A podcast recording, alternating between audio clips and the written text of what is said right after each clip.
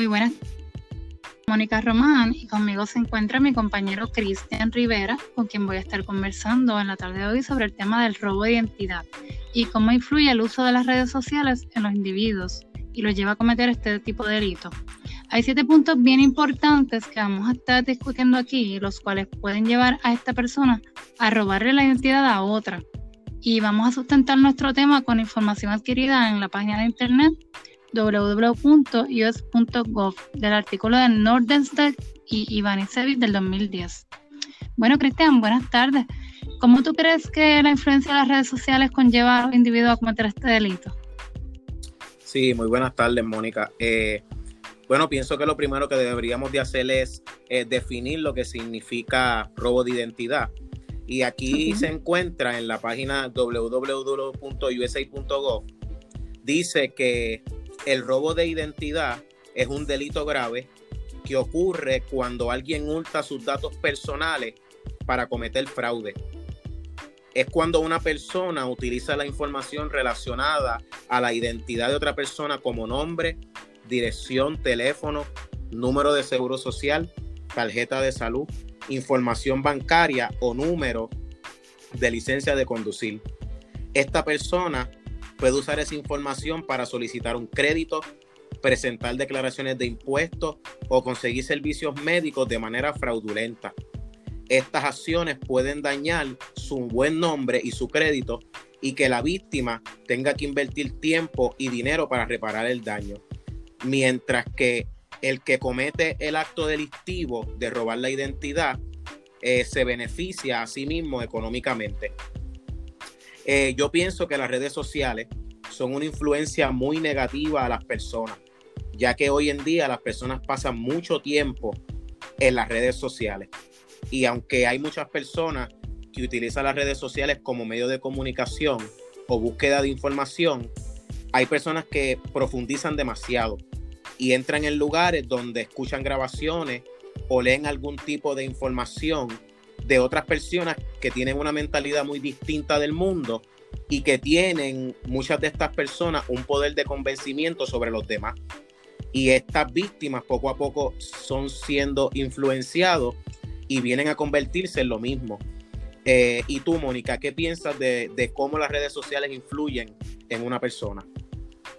Pues mira, para mí las redes sociales es un instrumento positivo en el sentido de que cuando se utiliza para propósitos importantes de obtener alguna información que necesitemos de trabajo, áreas educativas o entretenimientos, y al interactuar con otras personas y compartir información, pues adquirimos lo que buscamos. Pero a la misma vez se puede convertir en algo negativo cuando se utiliza para otros propósitos, como utilizar la información personal de otra persona para su beneficio, porque hay un acceso bien fácil a toda esa información. Por ejemplo, en Facebook hay demasiada información sobre el individuo. Aparte de todas las fotos está su nombre, fecha de nacimiento, trabajo, estudios, dirección, familia, sus gustos y pasatiempos. Y pues ya si la persona está predispuesta a tener una conducta delictiva, puede abrir un perfil falso y hacerse pasar por la otra persona. Sí, estoy muy de acuerdo contigo, Mónica. Eh, hay, siete puntos bien importantes, de los cuales, como tú habías mencionado al principio, de los cuales yo voy a estar eh, mencionando solamente cuatro.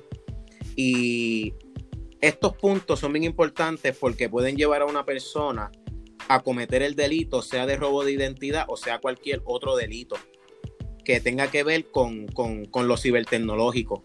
Eh, voy a estar hablando sobre el control conductual percibido, lo que es la norma subjetiva el riesgo percibido y la conducta.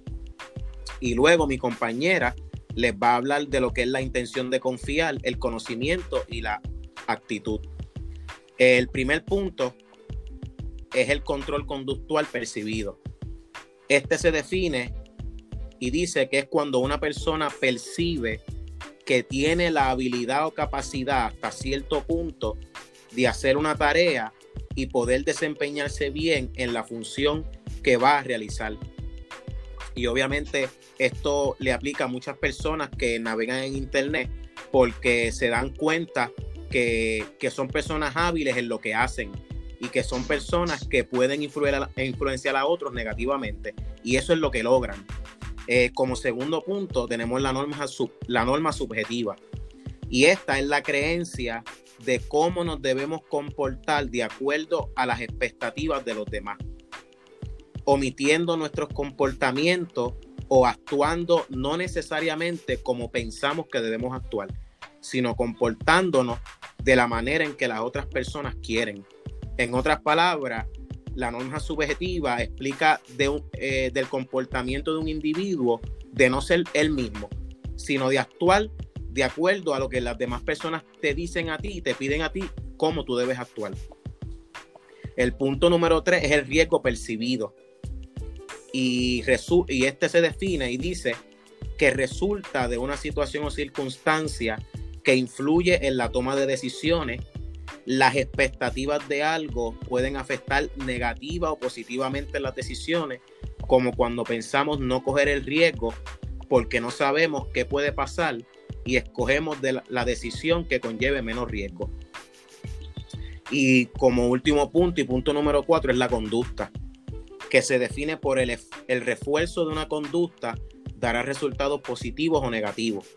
Las consecuencias proyectadas pueden afectar el comportamiento del individuo a través del pensamiento o la creencia. Y ahora les voy a dejar con mi compañera Mónica, que les va a dar información acerca de los otros tres puntos restantes. Gracias, Cristian. Esos cuatro puntos son bien interesantes, ¿verdad? Y sumamente importantes en, el comportamiento de los individuos, ¿verdad? Que van a cometer esta conducta. Pues mira, la intención de confiar es el punto número cinco, que es el grado de confianza que tiene la persona hacia algún producto o herramienta. Y esto va a pesar mucho en la toma de decisión de escoger uno o el otro para realizar algún negocio o trabajo. Y esa confianza se va a ganar de acuerdo a lo que le convenza al individuo o observe que es mejor, que le vaya a, que le convenga más. Por ejemplo, si una herramienta me inspira más confianza a mí porque es más rápida o más fácil de manejar, pues yo voy a escoger eso versus la otra que es más complicada para mí. En el otro punto tenemos el conocimiento, que estas son las habilidades o experiencias que una persona adquiere con el tiempo para en base a eso poder tomar las mejores decisiones y obtener resultados positivos.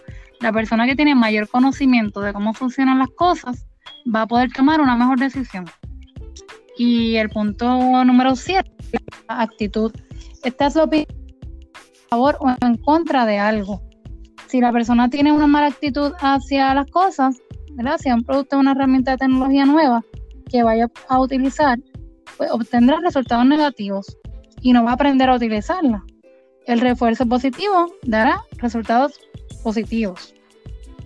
Eh, sin duda alguna, estos puntos son bien importantes, influyen en el individuo con conducta adictiva. Y en el artículo de Nordenstedt eh, Ivanisevic del 2010 se habla sobre la teoría del comportamiento delictivo, que indica que la teoría del autocontrol plantea que la inseguridad pública es el resultado de procesos ambientales, grupales y cognitivo-perceptuales, a través de los cuales los hechos de violencia, crimen o delictivos inciden en el comportamiento humano. El comportamiento de estos individuos se desarrolla desde su crianza, ambiente cultural, económico, social, factores biológicos, religiosos o educativos. muchas veces son personas inseguras con una conducta antisocial sí. Sí, y para finalizar, eh, es importante que todas las personas conozcan de esto, ya que hoy en día las redes sociales se han convertido en un alma de dos filos y crímenes cibernéticos por la influencia negativa que muchas personas por medio de las redes sociales. Eh, fue un placer, todo un placer, mi compañera y yo, eh, poder brindarles esta información y esperemos que sea de mucha edificación a, todas las personas que lo puedan escuchar, que tengan buenas tardes. Gracias, Cristian. Pues para mí fue un placer también y esperamos que para todas las personas pues le pueda ser sumamente útil toda esta información que hoy en día pues nos afecta positivo o negativamente, Y tenemos que estar bien al pendiente de todo esto. Pues buenas tardes. Gracias.